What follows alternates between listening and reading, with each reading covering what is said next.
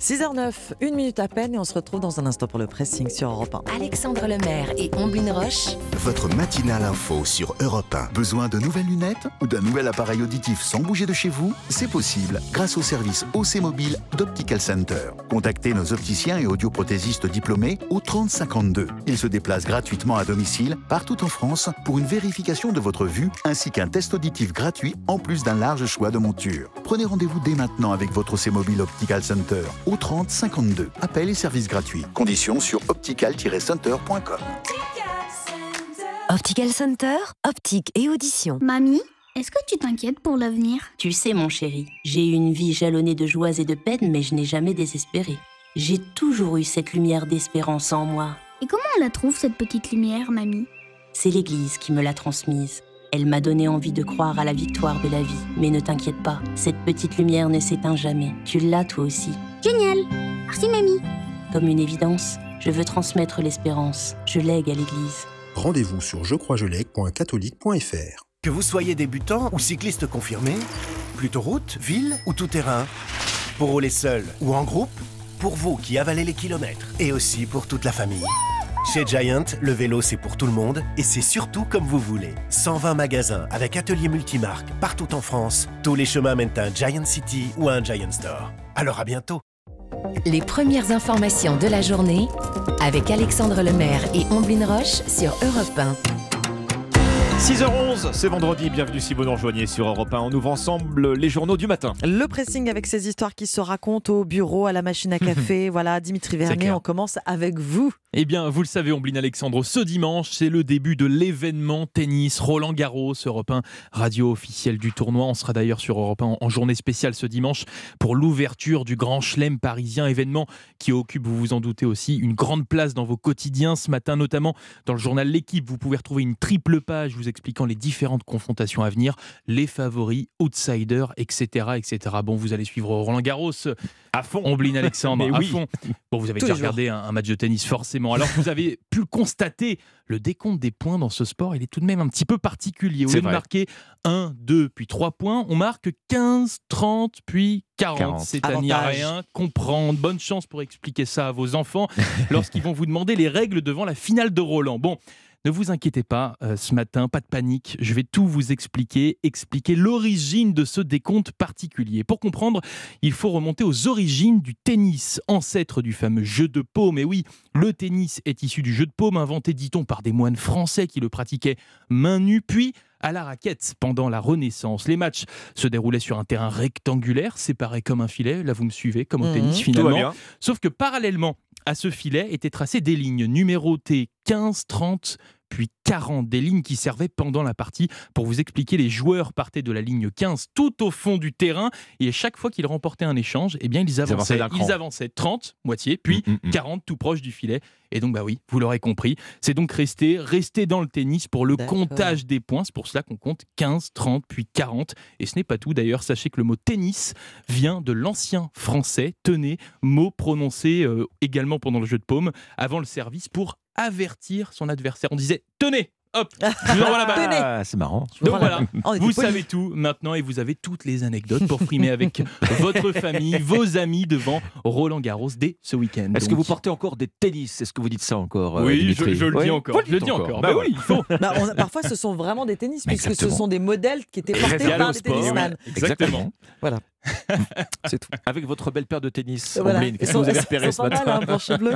Un article de Paris Match euh, cette semaine titré Le Titanic comme vous ne l'avez jamais vu. Sur la double page, on découvre une image très impressionnante. Alors, je vous l'ai je vous l'ai imprimé en A3. Ah bah oui, on Voilà. voit bien. Ah oui, donc l'épave du Titanic. Exactement. N'hésitez pas à voir sur europe1.fr, mais c'est euh, Voilà, c'est dingue. Une image assez impressionnante du célèbre paquebot qui gît depuis plus d'un siècle au large de Terre-Neuve par 4 km de fond dans le noir complet. Le Titanic a sombré le euh, 14 avril 2012. Il a fallu attendre 73 ans pour le retrouver. Il est Et filmé 1912. J'ai dit quoi? 2012, 2012. Ah non, on, est- on était en 1912 à l'époque. 1912.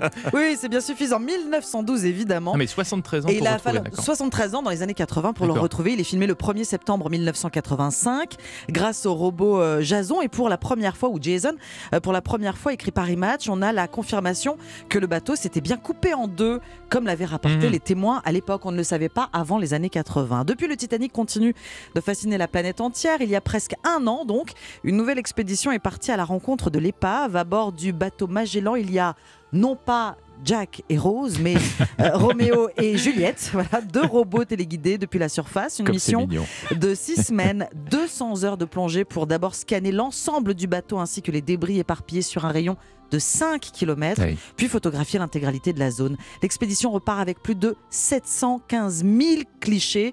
Il faut 7 mois pour obtenir les résultats présentés donc euh, euh, aujourd'hui dans le magazine Paris Match. Un résultat qui va au-delà des espérances. On arrive à lire le numéro de série de l'hélice. Ah oui, c'est très très précis. hein. Le Ah oui. nom des passagers sur certaines cabines, on voit des bouteilles de champagne, on découvre la salle des radios, des images inédites, mais au-delà des images, cette reconstitution 3D a pour but d'essayer de répondre à certaines questions restées encore en suspens. Comment le Titanic a-t-il réellement coulé? Et l'iceberg, sommes-nous vraiment certains que le bateau euh, l'a heurté sur sa droite? Selon une hypothèse, le Titanic serait peut-être monté dessus. Les Sur l'iceberg, ah oui. Exactement. Euh, les experts vont étudier les moindres détails donc pour percer les derniers secrets de celui qu'on appelait l'insubmersible. Un documentaire est en préparation pour la BBC pour raconter l'aventure de cette reconstitution.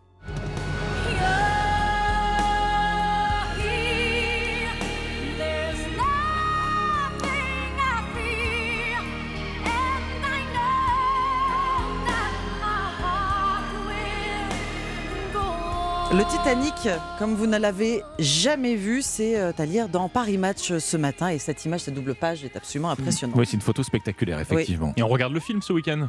Bah, vous, vous le, vous le regardez pas tous les ans? Non, pas tous les ans. Allez, je vais vous faire une semaine. à vous. Bah, vous avez vu que c'est la fin de la semaine? C'est vendredi. C'est. Bah, c'est super, le week-end arrive. Bon, en, en même temps, pff, la semaine dans les pattes hein, quand même. hein. C'est On vrai, a c'est plus vrai, 20 ans. Bah oui, on est fatigué. ouais. On a plus 20 ans. On a plus Dites- 20 je dis ça ans. pour vous Et boum, et boum, chers amis, cette question sur laquelle je tombe dans l'opinion. À quel moment exactement on cesse d'être jeune? Alors pour y répondre, le quotidien publie un article du Wall Street Journal, traduit en français bien sûr. Mhm. Nous voilà donc chez nos amis américains, où une étude très sérieuse a été menée pour nous dire que les premiers millennials cessent de se sentir jeunes. L'étude conclut que ce sentiment arrive à l'âge de... À quel âge à votre avis? Euh, C'est 25 ans, 30 ans, les premiers 30. millennials, c'est ça là? Selon cette étude, dirais 30. on cesse de se sentir jeune à l'âge de 43 ans. Oh, 43 Ah, Voilà. ça va, on a le temps. alors. Voilà, le Oh, début de la quarantaine, oui, oui. c'est donc l'âge où l'Américain moyen, en tout cas, hein, commence à, à remarquer les premiers signes du vieillissement. Les articulations qui faiblissent, Ah oui, les cheveux qui blanchissent. Et alors, si vous faites semblant de ne rien voir, les blagues des collègues plus jeunes sur votre âge, en général, ça fait pas très plaisir. Ce qui est embêtant, c'est quand vous êtes comme Kent, qui témoigne, qui fête ses 30 ans et qui réalise soudain que son corps ne fonctionne plus comme avant et avec juste 4 heures de sommeil. Ça vous dit quelque chose peut-être, Un peu, Ombline, ouais. Un petit Dimitri peu, oui, un Bon. petit peu. Alors, il y a quand même une autre question que pose cette étude américaine. S'il y a un âge moyen où on arrête de se sentir jeune, 43 ans donc, à quel âge on commence à se sentir vieux? Bien sûr. Je vous Oui. pose la question. C'est pas forcément également. au même moment. Ah bah, on est jeune éternellement, non Je sais Bon, pas. on cesse de se sentir jeune à 43 ans, on commence à se sentir vieux à 52 ans. D'accord. Alors en moyenne, hein, c'est En que- moyenne, oui, bien C'est sûr. que la conclusion Mm. de l'étude. Il y a ce patron qui témoigne, 52 ans, tiens, ça lui rappelle quelque chose. Jusqu'alors, Mhm. il s'était toujours dit, je m'en fiche. il avait 48 ans quand son premier enfant est né, ça Ah lui a donné l'impression de rajeunir, Oui. d'avoir un enfant. Et puis sont arrivés ses 52 ans. Et 52. Et un jour, un beau jour dans le train, le contrôleur lui demande s'il était le grand-père de ses Oh, enfants. aïe, ça c'est moche. Bon, et vous savez Ça ce qu'il a dit?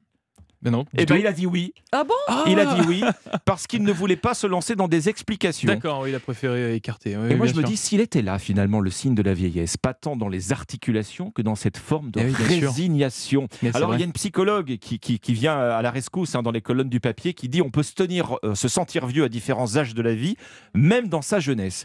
Si ça voulait dire, tiens donc, qu'on peut aussi se sentir jeune, même après sa jeunesse. Je vous laisse lire ça À dans l'opinion. Et à méditer. À méditer, Ce oui. moment, ce moment où l'on cesse d'être jeune, c'est-à-dire dans On l'opinion va ce matin. réfléchir à tout le week-end. Merci beaucoup Alexandre. Merci Dimitri.